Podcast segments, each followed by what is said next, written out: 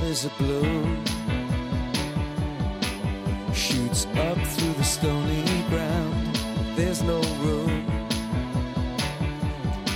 No space to rent in this town. You're out of luck.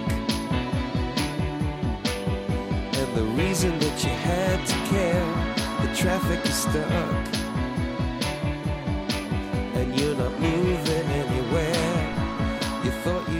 Comienza en Radio María Sexto Continente, con el obispo de San Sebastián, Monseñor José Ignacio Munilla.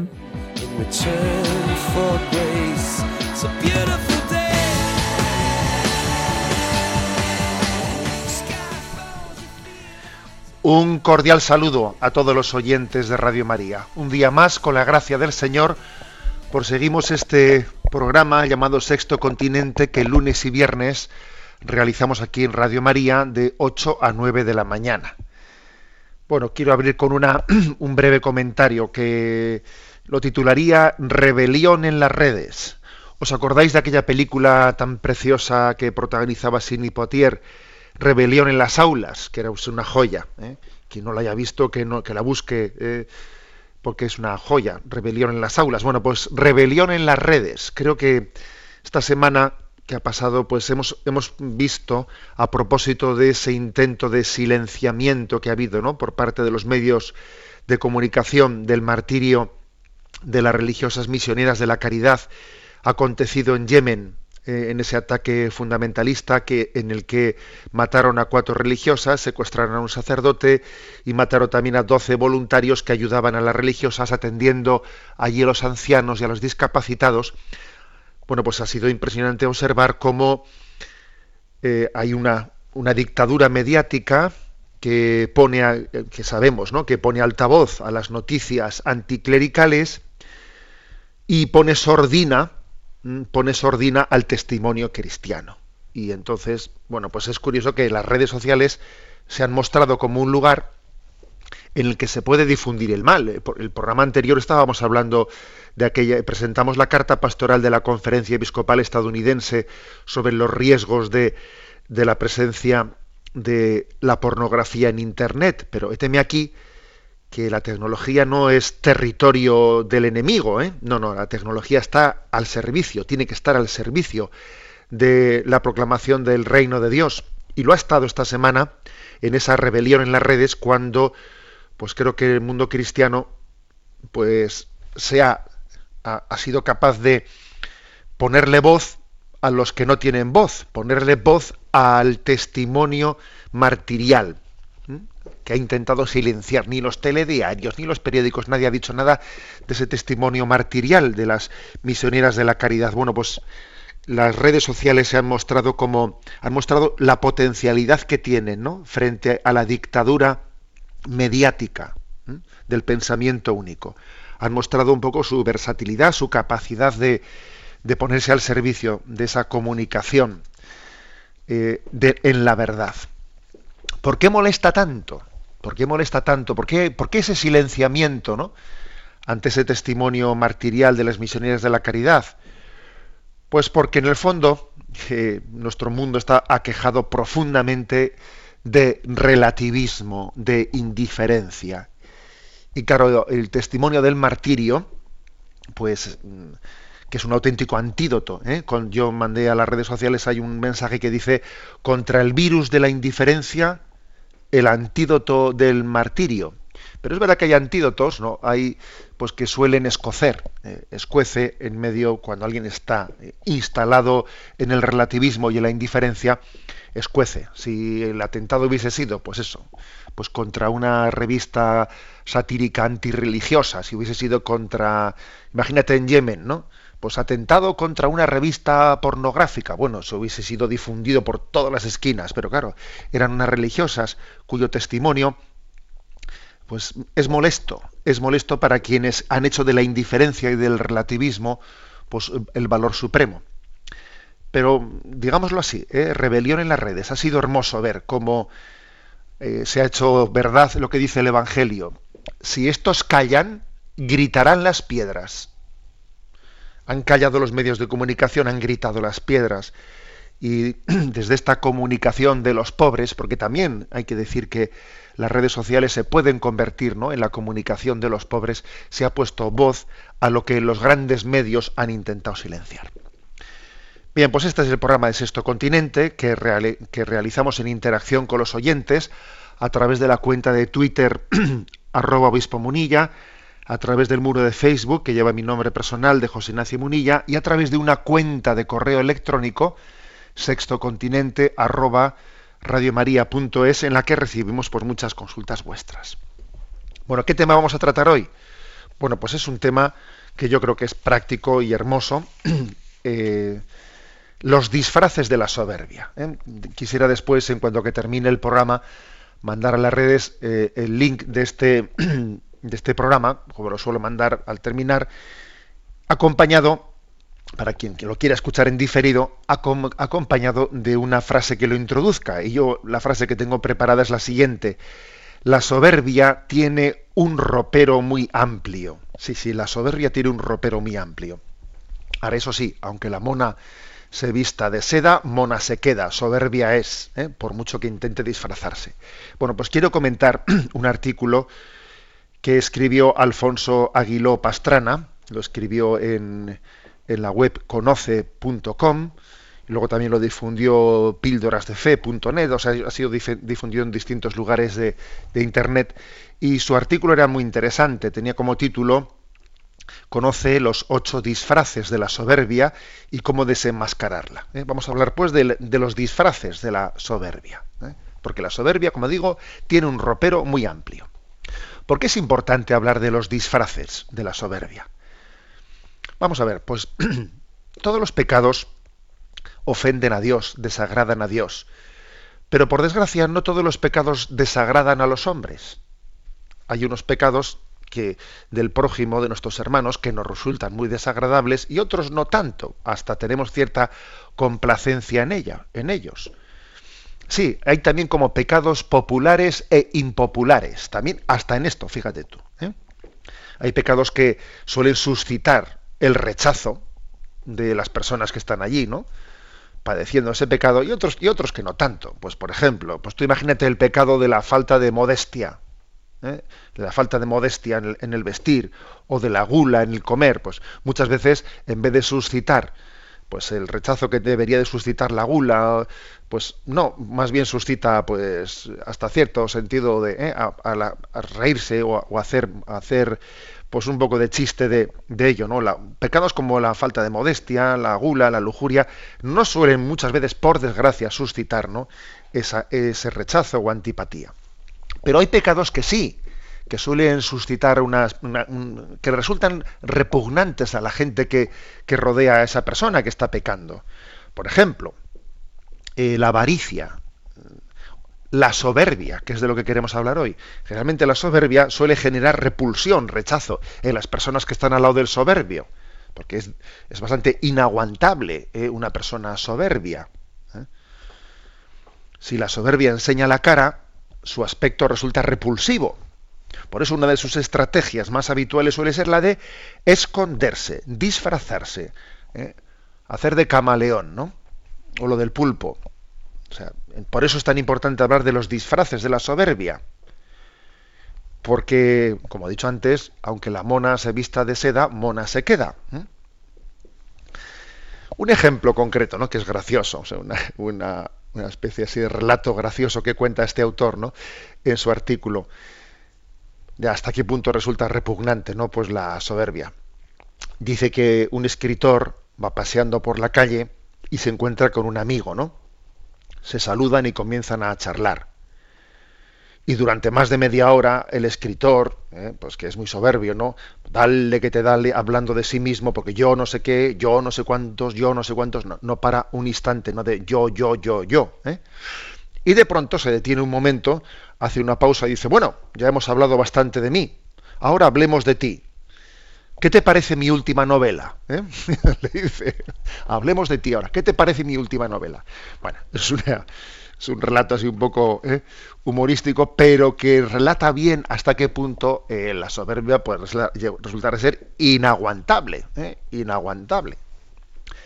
Por eso creo que es bueno que para que luchemos contra este, ¿no? Contra este pecado de la soberbia que se nos infiltra, como luego diremos, ¿no? Mucho más de lo que suponemos. Aquí sí que diremos el que esté libre de pecado que tire la primera piedra y es muy importante, ¿no? Partir de que estamos ante un enemigo común ¿eh? a todos nosotros, porque la soberbia quizás sea el, el, pecado en el que el demonio se muestra más químicamente puro, ¿eh? en ese pecado es muy importante mm, para poder desenmascararla que hablemos de sus disfraces. Vamos a por ellos. ¿eh? Voy a ir describiéndolos. El primer disfraz de la soberbia es el disfraz de la sabiduría. ¿eh? Es, digamos, cuando la soberbia se disfraza de, mm, sabiduría. Es una especie de soberbia intelectual. ¿eh? Soberbia intelectual de quien se cree que, tiene una gran cultura y él tiene un gran rigor y eso le da un orgullo altivo. Es de quien dice, bueno, yo soy demasiado, o sea, yo tengo una cultura muy grande como para, para que a mí nadie me enseñe nada, ¿no? Se siente como muy seguro eh, en, en esa cultura que él cree tener, demasiado sabio para aprender de nadie, ¿no? Demasiado sabio incluso para ser creyente, porque dice, eso de ser creyente es cosa de los ignorantes, ¿no? Se agarra, se agarra a la, fe, pues porque no tienen cultura. Eh, la falta de cultura hace que la gente se agarre a la fe, ¿no? Demasiado sabio para tener que escuchar a nadie, él se lo sabe todas. Un disfraz muy típico de la soberbia suele ser el disfraz de la sabiduría, ¿eh? la seguridad en, que le da a uno eh, el haber recibido cierta cultura, ¿no? Quien tiene este tipo de soberbia, pues se suele caracterizar, pues eso, pues por apoyarse mucho en su currículum, ¿no? En su currículum, pues eso, eh, las medallas y las medallas de su currículum, no te creas tú que se le va, se le va a, escapar ninguno de los ninguno de los títulos que tiene, ¿no? Y sin embargo, eh, hay un proverbio chino eh, que dice: la sabiduría consiste la verdadera sabiduría no consiste en saber que se sabe lo que se sabe y saber que no se sabe lo que no se sabe. ¿eh? Es decir, que la verdadera sabiduría a uno le lleva a ser consciente de que cuanto más sé, más consciente soy de que es mucho más lo que no sé. ¿eh? Es la conciencia de, nuestra pequeñez. ¿eh? Luis Pasteur eh, decía una, expresión muy, muy conocida, ¿no? Un poco de ciencia aleja de Dios, pero mucha ciencia devuelve a Dios. El que tiene un poco de ciencia, pero se ufana de ella ¿eh? y se siente falsamente seguro de ella, se aleja de Dios y del prójimo, ¿eh? y del prójimo. Pero cuando uno tiene más ciencia, pero ciencia de la de verdad, no de, no de esa de, de envolverte en su bandera para, no, ciencia de la de verdad, pues eso le acerca le acerca a Dios. ¿eh? Es decir, que, nosotros tenemos que caer en cuenta de que siempre somos alumnos de primero de primaria. ¿eh? Eso el sabio, el que es verdaderamente sabio, tiene que caer en cuenta. Yo soy alumno de primero de primaria. Siempre estamos aprendiendo, siempre estamos iniciándonos, ¿no? Ayer tuve ocasión de mandar a las redes sociales pues una, una imagen del inolvidable Charles Chaplin, eh, que decía, ¿no? Eh, todos somos aficionados. La vida es tan corta que no da para más. A ver, que todos somos aficionados, que estamos todos aprendiendo. Nadie es un profesional. Nadie se las puede saber todas. Todos somos aficionados. ¿Qué es usted? ¿Ingeniero? Sí, soy un aficionado a la ingeniería. ¿Qué es usted? Eh, todos somos aficionados. Porque la vida es tan corta que no, que no da para más. Luego, sentirse falsamente seguro en una supuesta cultura que no tiene, una supuesta sabiduría que no tiene, es un puro y duro disfraz de la soberbia. Absurdo, pero, pero que está ahí. Segundo disfraz. Es como una, eh, digamos, un, una extensión de la anterior, eh, una derivación del disfraz de la, de la, sabiduría. La soberbia también se suele disfrazar en el celo por la verdad, ¿eh? en el celo por la verdad. Eh, pues, pues, se suele, por ejemplo, no expresar en, ese afán de defender la verdad de forma altiva y crispada que avasalla a los demás. Uno es un contreras, por ejemplo, siempre yo tengo la razón, quedar encima de los demás. un afán de precisarlo todo, de juzgarlo todo, de querer tener opinión firme sobre todo, tiene que opinar sobre todo, ¿eh? bueno, y características de, ese tipo de soberbia, pues uno que no calla ni debajo del agua, ¿eh? no calla ni debajo del agua, tiene que tener siempre la última palabra, siempre como el aceite encima del agua, etcétera, etcétera, ¿no? Pues suele, es otra manifestación ¿eh? de, la, de la soberbia, que en vez de servir a la verdad, se sirve de ella. ¿eh? En el fondo, al servicio eh, de la vanidad. En el fondo, eso es vanidad. Es vanidad de, querer quedar por encima de todo el mundo y tener siempre la última palabra. Eso, en el fondo, es un buscar un protagonismo digamos, la controversia es la controversia de el que siempre tiene que discutir de todo, pero en el fondo lo que le importa no son los temas que, están en, eh, litigio. Eh, defiende las verdades, como decía San Agustín, no por, no defiende sus ideas no por verdaderas, sino por suyas. Eso lo decía San Agustín, que, es tremendamente intuitivo San Agustín, ¿no? Decía, los hay que defienden sus ideas no por verdaderas, sino por suyas. Entonces, como son mías, ala, yo tengo que tener siempre la última palabra, ¿no? Cuando es vanidad. ¿eh? O sea, que es una. Cuando la soberbia se disfraza de celo por la verdad, pero, pero es falso, no hay un celo por la verdad. En el fondo, es vanidad, es vanidad. ¿eh? Tercer disfraz. El tercer disfraz es cuando la soberbia se disfraza de coherencia. ¿Mm? Pues hace a las personas, eh, pues supuestamente, ¿no? Yo tengo que ser coherente, tengo que ser coherente, eh, y entonces yo no voy a cambiar. Yo no voy a cambiar, porque tengo que ser coherente. Y aunque me, y aunque me dé cuenta en mi interior, ¿no? aunque me dé cuenta en mi interior que me he estado equivocando, pues es que tengo que ser coherente, tengo que ser coherente. ¿eh? Y entonces uno tiene una gran dificultad ¿no? de, rectificar y decir, me he equivocado. ¿eh? Y, lo cierto es que errar es de humanos y rectificar es de sabios. ¿eh? Entonces, la verdad es que el orgullo, el orgullo es, puede ser nuestra tumba. ¿eh? esa supuesta ¿eh? yo tengo que ser coherente y no puedo ahora eh, cambiar no cambiar de parecer cambiarme al otro lado pues no pues, pues nos puede llegar a hacer un daño tremendo ahí hay una expresión hidalga no que dice sostenella y no enmendalla ¿eh? ¿A qué se refiere eso de sostenella y no enmendalla? Bueno, es una expresión que define la actitud de quien persiste empecinadamente en errores garrafales, ¿no? Incluso a sabiendas, ¿no? Por orgullo o por mantener las apariencias, aunque, el mantener el error le cause daño. Pero la forma esa del castellano antiguo, eh, de sostenella y no enmendalla, ¿eh? pues en el fondo viene a decir es la actitud de un falso honor, un falso honor.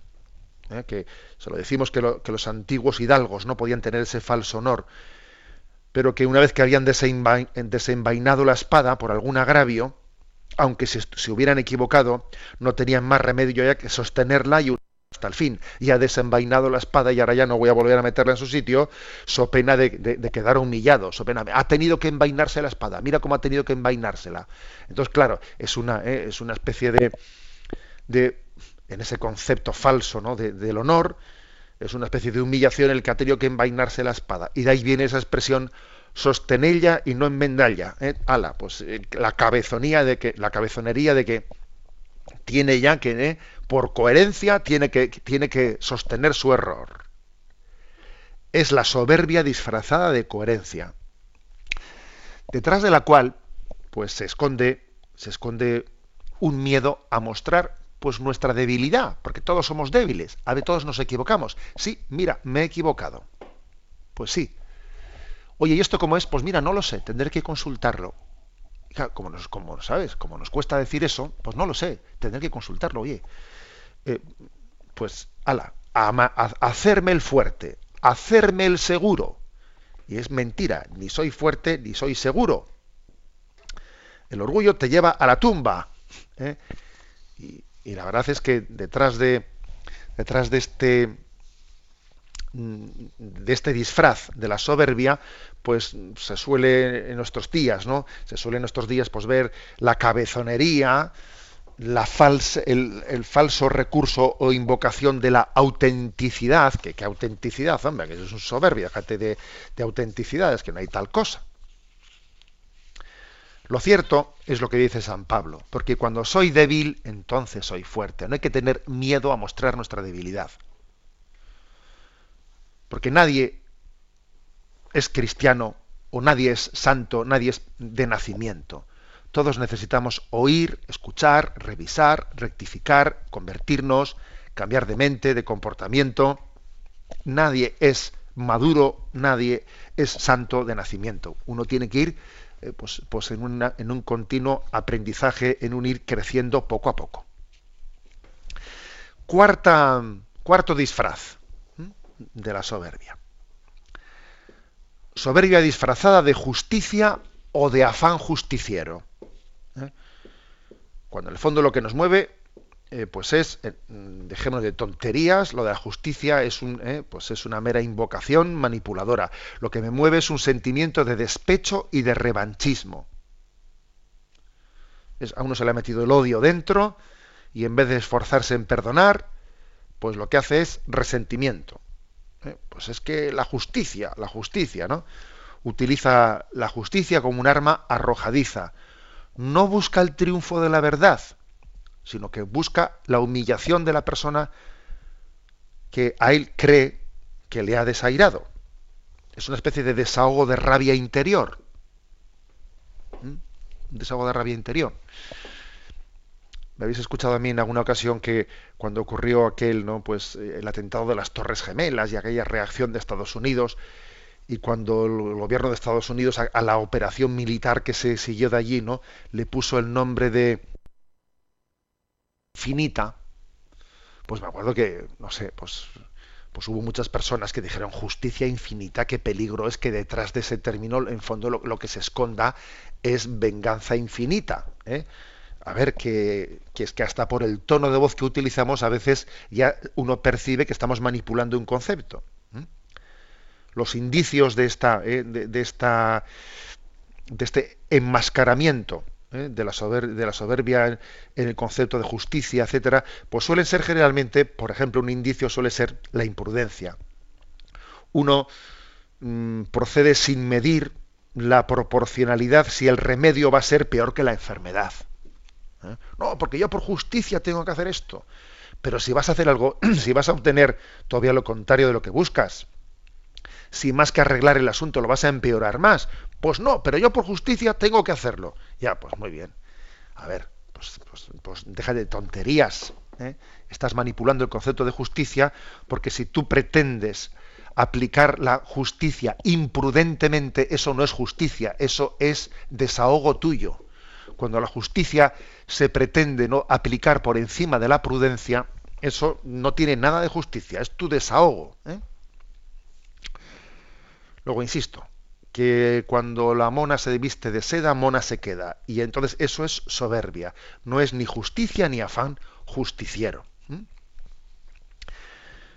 Bueno, pues este estos son los cuatro primeros disfraces. Son ocho. ¿eh? Luego, luego continuaremos.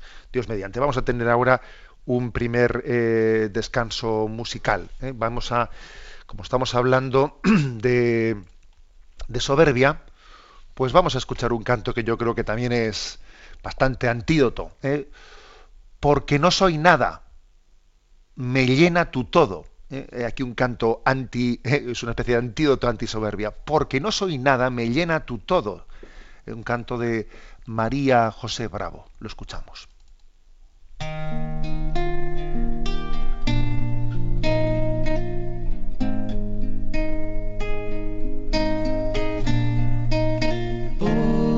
que no soy nada, me llena tu todo, porque yo no puedo, se notan tus logros, es en mi pobreza que luce tu fuerza.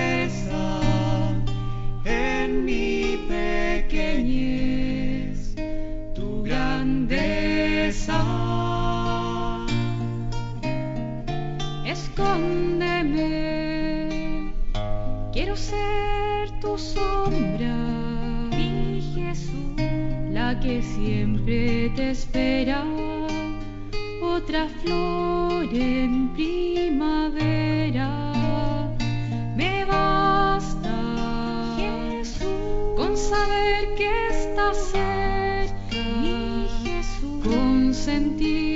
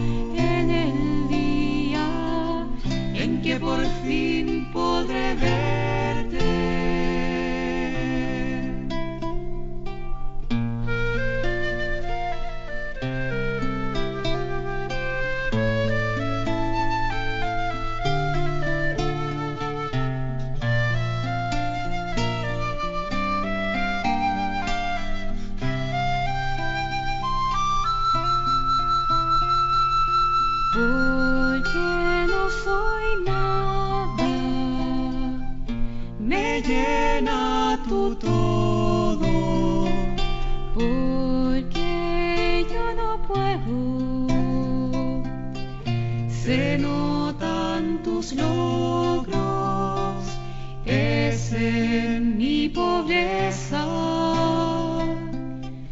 que luce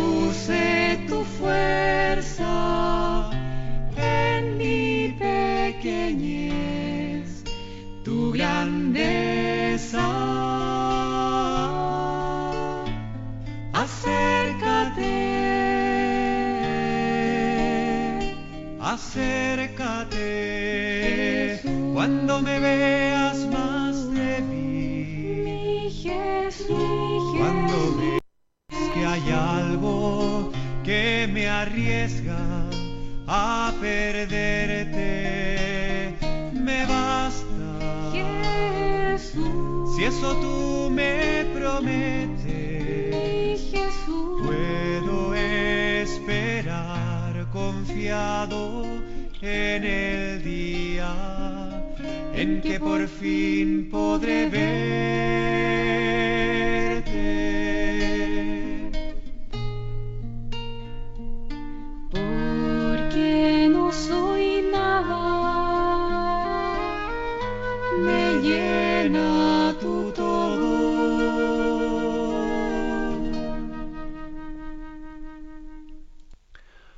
Porque no soy ya nada, me llena tú todos. Continuamos con esta explicación sobre los disfraces de la soberbia. La soberbia tiene un ropero muy amplio. Hemos hablado de los cuatro primeros. El quinto disfraz de la soberbia. Cuando la soberbia se disfraza de servicio o de afán servicial, que parece a primera vista muy abnegado, eh, pero que en el fondo se suele caracterizar porque se esconde bajo un curioso victimismo, victimismo que quiere llamar la atención. Son, es cuando hacemos las cosas con un cierto aire de víctima. Soy yo el que tengo que hacerse al final siempre las cosas, todo me toca a mí, o, lamentándose de que los demás no las hacen, no mira esto- en, cambio estos, pero todo me toca a mí. Fíjate qué servicial que soy, mira qué buen chico, mira que no sé. ¿eh? Es una soberbia disfrazada de victimismo que busca llamar la atención, generar pena, ¿eh? generar pena. Uno de sus síntomas suele ser el no ser discreto nunca, desde luego no aplicar esa máxima evangélica que no sepa tu mano izquierda lo que hace la derecha, ¿no? Y otro síntoma muy claro suele ser el que cuando, cuando ese servicio no es auténtico, no es verdadero, no nace, ¿no? de- del amor, pues no solemos actuar igual cuando uno está siendo visto o cuando no está siendo visto. Cuando actúa en público o cuando actúa en privado, es cuando uno es mucho más servicial cuando actúa en público. ¿eh? Si estoy yo a solas conmigo mismo, pues entonces no me sale ser servicial con nadie. Bueno, pues he, aquí, ¿eh? aquí otro, otro disfraz de la soberbia. A la soberbia le, le gusta vestirse de bueno, porque claro, porque, porque, hay, porque hay que mentir, ¿eh? hay que mentir para, para, poder ser aceptado. Y a la soberbia le gusta también disfrazarse, por ejemplo, de ser servicial. ¿eh? Con esto os podéis imaginar que no estoy diciendo que no haya que ser servicial, sino que hay que también discernir cuál es la, eh, la actitud formal, ¿eh? la intencionalidad oculta en nuestro corazón. Si hacemos las cosas pues para, para, buscar un aplauso, para buscar un reconocimiento, o las hacemos pues, partiendo del amor. ¿no? Por ejemplo, pues puede ocurrir que mm, detrás de un buscar querer ser simpático, querer ser simpático, en el fondo se esconda una soberbia. ¿eh? Jesús, por ejemplo, Jesús pues, era tan humilde y falto de vanidad que no se molestaba en querer ser simpático. ¿eh? Jesús, yo, Jesús, claro que resultaría simpático, pero no buscaba serlo. ¿eh? Buscaba hacer el bien. Hacer el bien, ¿no? Bueno, ojo por tanto con este disfraz. ¿eh? La soberbia disfrazada de afán de servicio, pero que uno busca su vanidad. Su, está mendigando el ser reconocido y además muchas veces diciendo, mira a los demás, solamente yo, solamente yo. Sexto disfraz. La soberbia disfrazada de generosidad. ¿eh? Eh, bajo una perspectiva distinta de lo anterior. ¿eh? Disfrazada de generosidad, de esa generosidad ostentosa que ayuda, que ayuda a los demás, pero humillándoles, que mira a los demás por encima de, del hombro, eh, menospreciándoles. ¿eh? Se traduce en ser un don perfecto. Más que hacer el bien, humilla a los demás. Dejando patente que los demás lo hacen mal. ¿Mm? Entonces, es tan importante, ¿no? Es tan importante no, no esconder ¿no? Ese, ese, falso perfeccionismo, ese falso perfeccionismo, a ver si va a tener algo de, de soberbia. ¿no? Se cuenta, cuenta Casiano, creo que es ¿no? uno de los padres del desierto, cuenta la anécdota de un monasterio, de, de un monasterio en el que había entrado pues un monje, un novicio. ¿eh?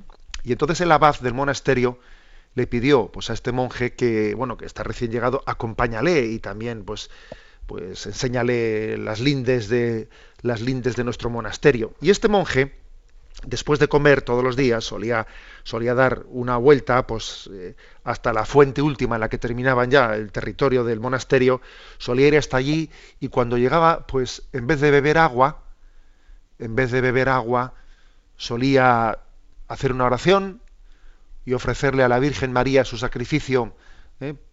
renunciando a beber agua, todos los días hacía eso después de comer. Y dice que siempre le, le sonreía una estrella, que brillaba una estrella en señal de complacencia, complacencia de la Virgen, pues por ese sacrificio que le había ofrecido. Y aquel día, pues como había entrado ese novicio, pues el abad le dice, acompáñale ¿eh? y le enseñas el monasterio. Bueno, entonces llegaron, después de comer, apretaba el sol, y llegaron hasta el extremo de, de, del monasterio, llegaron a la fuente y cuando llegaron allí, pues el monje pensó, ¿qué hago? Hoy también hago mi sacrificio habitual de dejar de beber.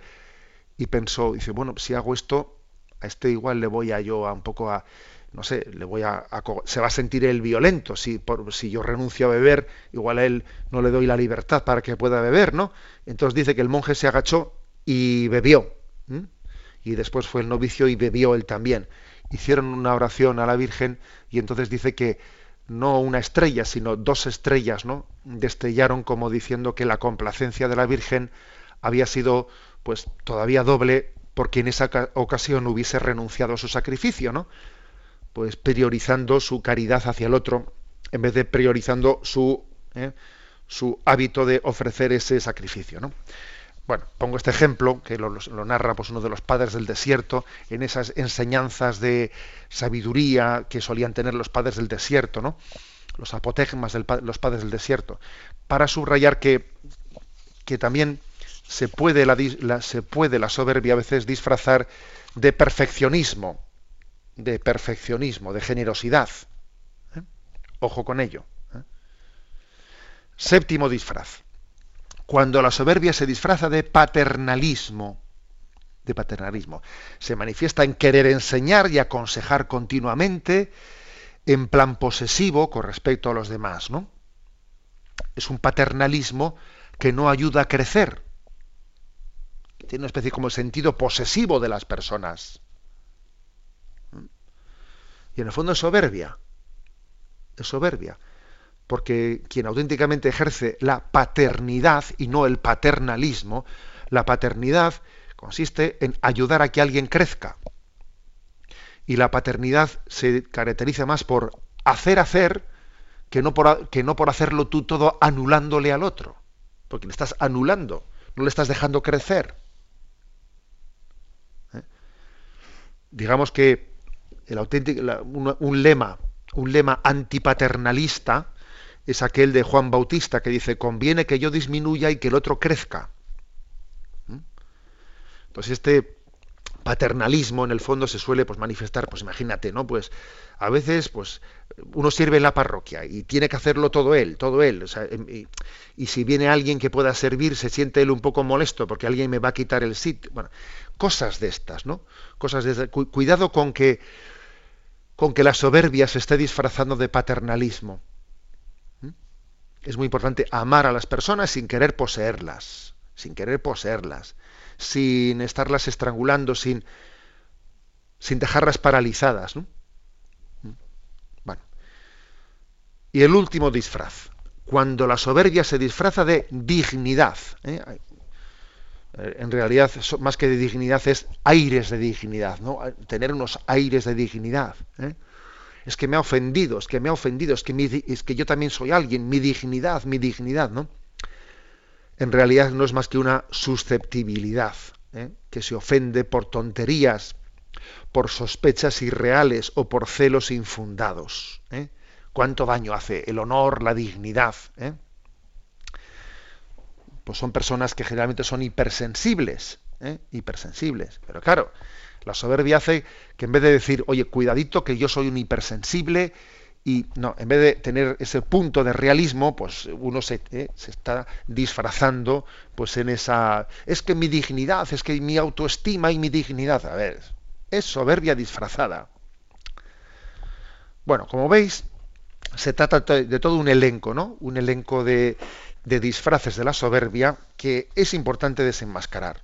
Pues porque este es un pecado en el que existe una tendencia, como, como, es repulsivo, como si, si, la soberbia se presentase bajo rostro de soberbia, la soberbia por la soberbia, es que nos resultaría repugnante a todos. Por eso tiene ¿no? esa tendencia, pues la sabiduría disfrazada del intelectual, la sabiduría disfrazada del celo por la verdad, la disfrazada de la coherencia, la disfrazada de la justicia, la disfrazada del servicio, la disfrazada de la generosidad, la disfrazada del paternalismo, la disfrazada de la dignidad. Hay que desenmascarar todo ello, ¿eh?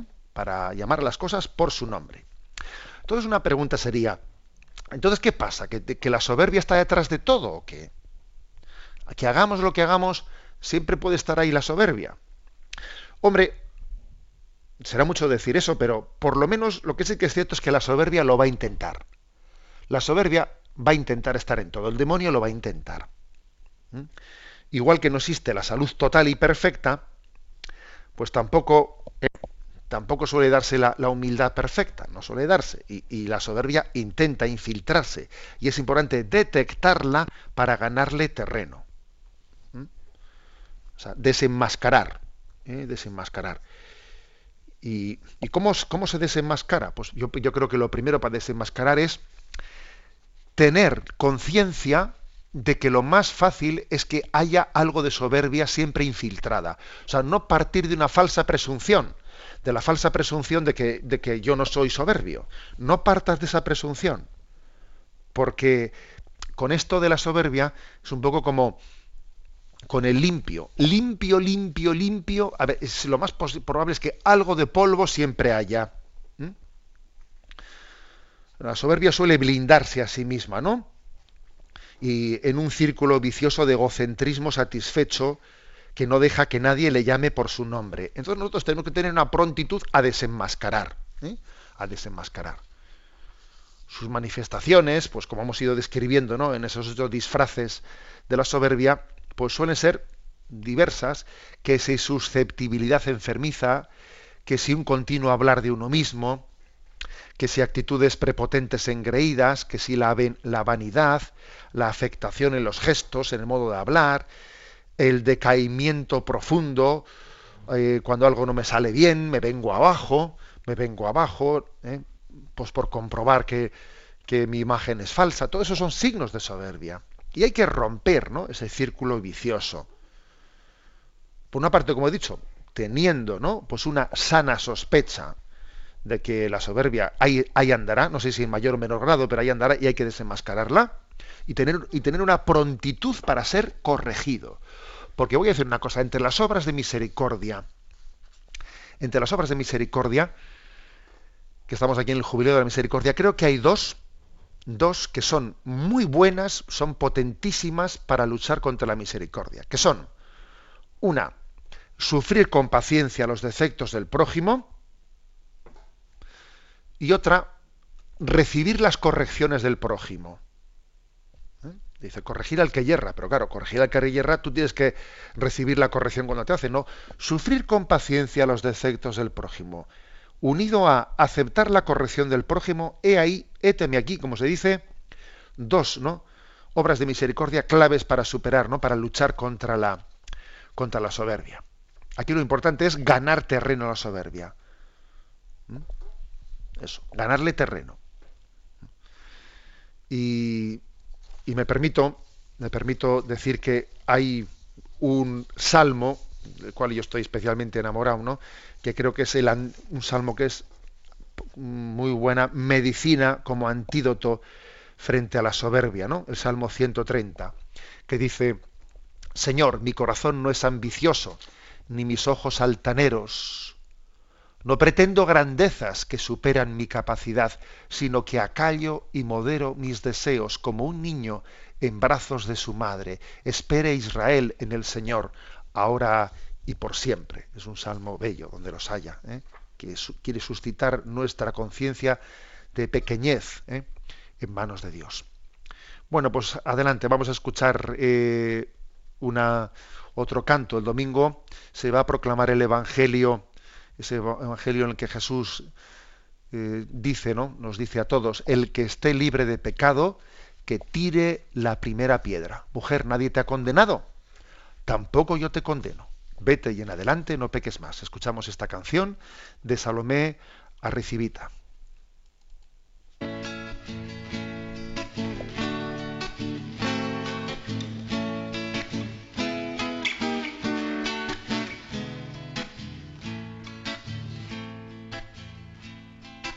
¿Quién arrojará la piedra y pondrá precio a mis heridas?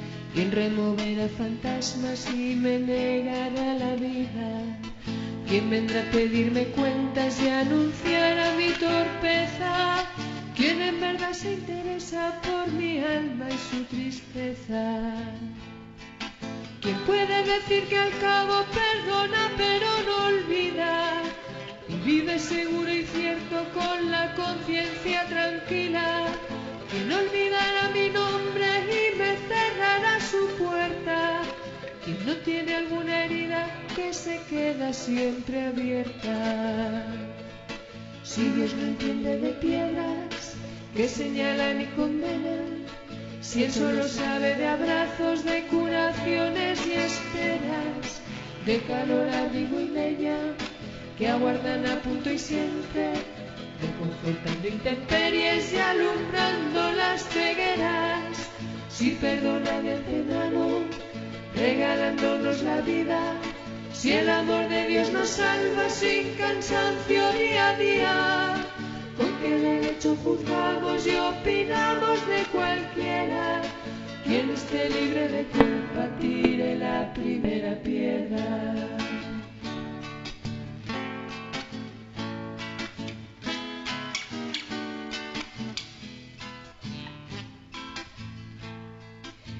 Sonreirá mi paso y luego apartará la vista, incomodándose al verme diciendo que tiene prisa. ¿Quién albergará la duda de escuchar lo que me pasa? ¿Quién me culpará sabiendo también lo que hay en su casa? ¿Quién escribirá palabras como arrojadiza, argumentando justicias tan lejanas como frías?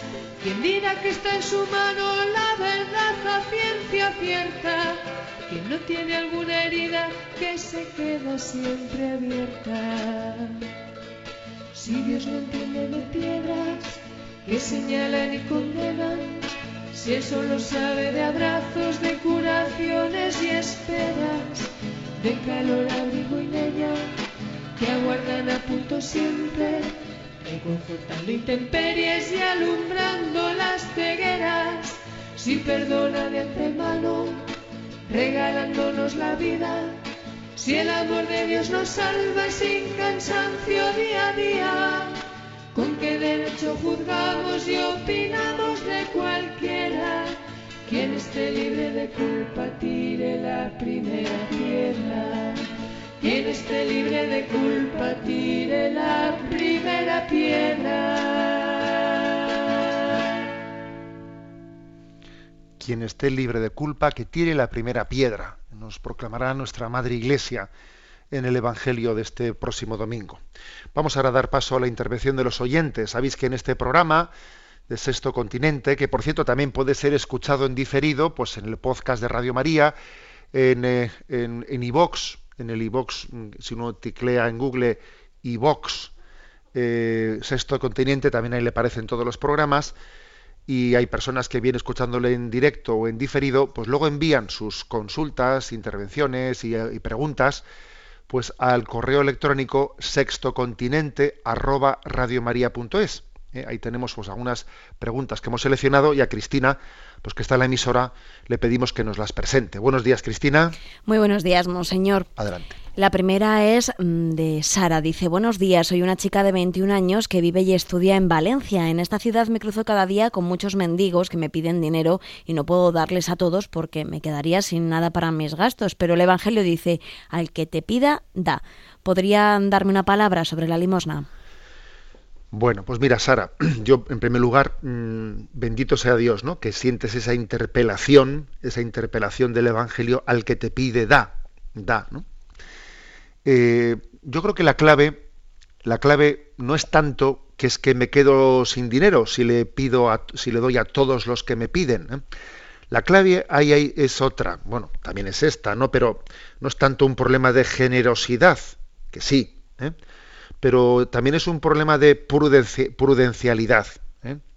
O sea, quiero que hoy en día tenemos también eh, la necesidad de discernir prudentemente la forma en la que nuestra ayuda, ayuda pues es más adecuada. Que nuestra forma de ejercer la caridad sea dar el dinero al que nos lo pide en la calle así sin más, pues yo creo que no es la más prudente, porque somos conscientes de que hay un tipo de pobrezas morales. A las que no les ayudamos a superar dándoles fácilmente el dinero. ¿eh? O sea, quien sabemos que tiene unos desórdenes de vida, pues con el alcohol, con las drogas, etcétera, pues eh, satisfacerles su petición de pedir dinero y darles y darles, pues les estás complaciendo, pero no les estás ayudando en realidad, ¿no? Y es que la caridad no consiste en complacer, consiste en ayudar. Y la prueba es que una madre o un padre no dan a un hijo siempre lo que pide, no, le dan lo que necesita. Que muchas veces lo que el hijo pide ¿eh? no coincide con lo, que, con lo que verdaderamente necesita. ¿eh? Entonces, en el fondo, tenemos que ayudar a las personas como ayudaríamos a nuestro hijo, como ayudaríamos a nuestro hermano, pero no como. ¿eh? Porque darle dar limosna indiscriminadamente, incluso bajo una, bajo una sospecha bastante, digamos, eh, con datos en la mano, pues para entender de que, de que tiene pinta, de que este dinero pues no, está, no, no va a ser bien utilizado, pues es que no, no está bien ejercido eh, pues ese, ese discernimiento, ¿no? Por lo tanto, Sara, yo diría que me parece muy bien que sientas la llamada del Evangelio a ser, a ser generosa y que dentro de tu pobreza, porque eres estudiante y como estudiante que eres, pues no, no, dispondrás de los medios que tú quisieras disponer para ayudar a la pobreza del mundo. pues delante de Dios tendrás que hacer un discernimiento, a ver, ¿de qué me puedo desprender yo para eh, ayudar a, a, los que, a los que están en necesidad? ¿Me puedo de prescindir de, voy a ser más austera en mi vestir, voy a ser más austera en mi forma de divertirme, ahorro este dinero, dispongo de esto? Pero luego también es importante ver, ¿y de qué manera lo encauzo? Y en ese de qué manera lo encauzo, pues yo creo que es importante que pienses en decir, a ver, me, voy a voy a, a, dirigirlo a través de un tipo ¿no? de, de, de, de, asociación en el que encauce eh, pues esa, esa, caridad de una manera más global, ¿no? ¿no? y no así meramente puntual de una ayuda material, sino una, una asociación que aborde el tema de la pobreza en, en todas sus dimensiones, especialmente las, las pobrezas morales, ¿no? sin duda pues Caritas para nosotros pues es una no, no será la única obviamente ¿eh? no será la única pero pues quizás sea la asociación pues que, que, más representa oficialmente a la Iglesia Católica en cualquier caso aunque a un aunque un mendigo en una ocasión le tengamos que que negar o, no darle, ¿no? No darle una cosa que nos está pidiendo. Yo pienso que una palabra siempre hay que darle, una palabra, decir, mire, yo sé que no le voy a complacer en lo que le digo, pero es que nuestra manera de ayudar no, no es esta, tiene que ser otra, entiéndalo usted. O sea, una palabra también dirigida, aunque, aunque no le va a gustar, porque lo que quiere es que en ese momento le des unos euros. Pero yo pienso que no hay que pasar de largo sin decirle una palabra de cariño y, y de verdad, ¿no? Adelante con la siguiente consulta.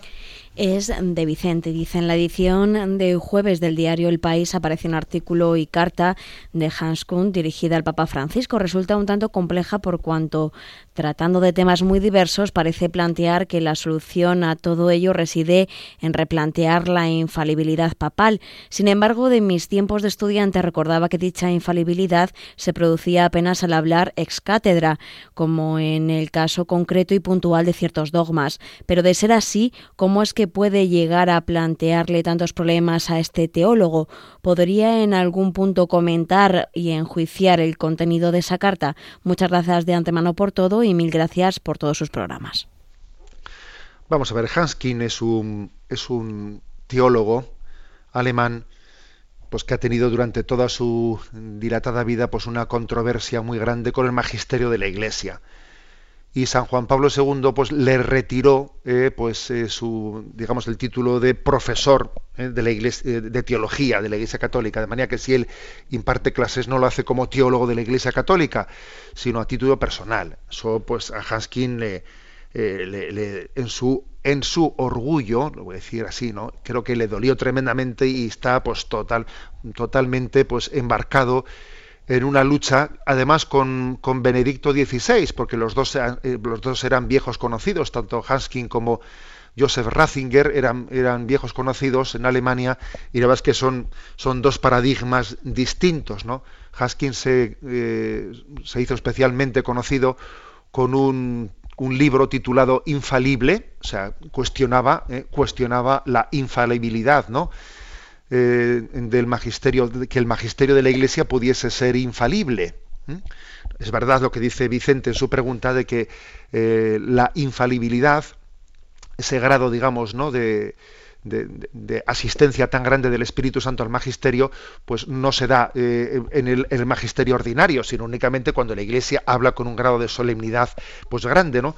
Pero lo curioso del asunto no es eso, no es el debate sobre en qué momento el magisterio es infalible o no, sino que paradigmáticamente Hanskin, cuando, cuando él cuestionó la infalibilidad del magisterio, en realidad él lo hacía, lo hacía con una actitud en la que parecía que el infalible era él, era él. A veces la letra y la música no suelen conjugar. Y uno ve, por ejemplo, a Benedicto XVI, ¿no? que defiende la fe, defiende la fe en la, pues la infalibilidad del magisterio, en los casos en los que se habla solemnemente, la letra es esa y la música es plenamente humilde. Benedicto XVI es un hombre humilde, ¿no? Y sin embargo, escucha a Haskin ver cómo se cuestiona la letra de la infalibilidad y la música, su música es soberbia. Es que es curioso esto de que la letra y la música no, eh, a veces no conjugan. Curiosamente, el caso de Hanskin, cuestionando la infalibilidad, parecía que el, infalible es él, ¿no?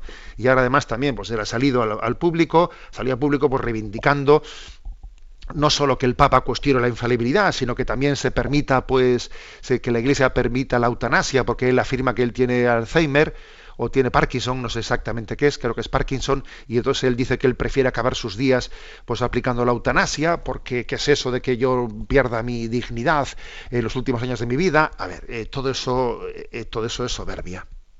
¿eh? Eso es soberbia y la verdad es que creo que no hay que hacerle mucho caso a los artículos que Hanskin pueda escribir en el país o en el otro sitio. Obviamente el Papa Francisco no le va a hacer caso, es obvio. ¿eh?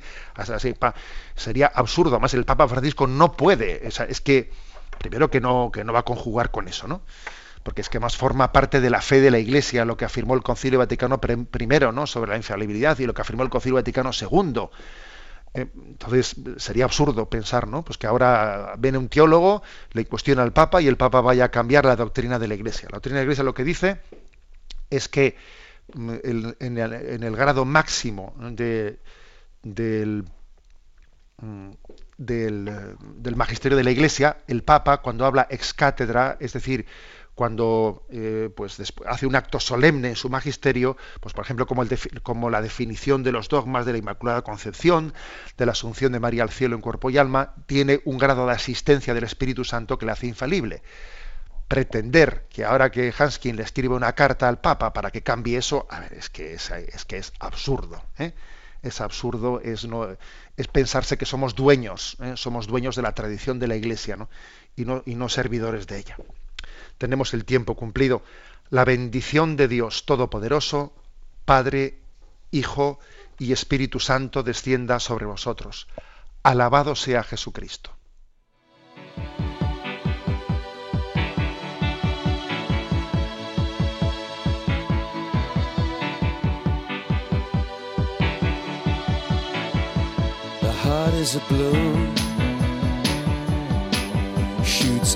Through the stony ground. There's no room, no space to rent in this town. You're out of luck.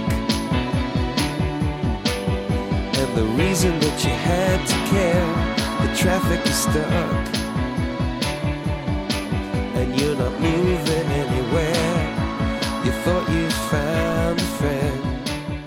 Han escuchado en Radio María Sexto Continente, un programa dirigido por el obispo de San Sebastián, Monseñor José Ignacio Monilla.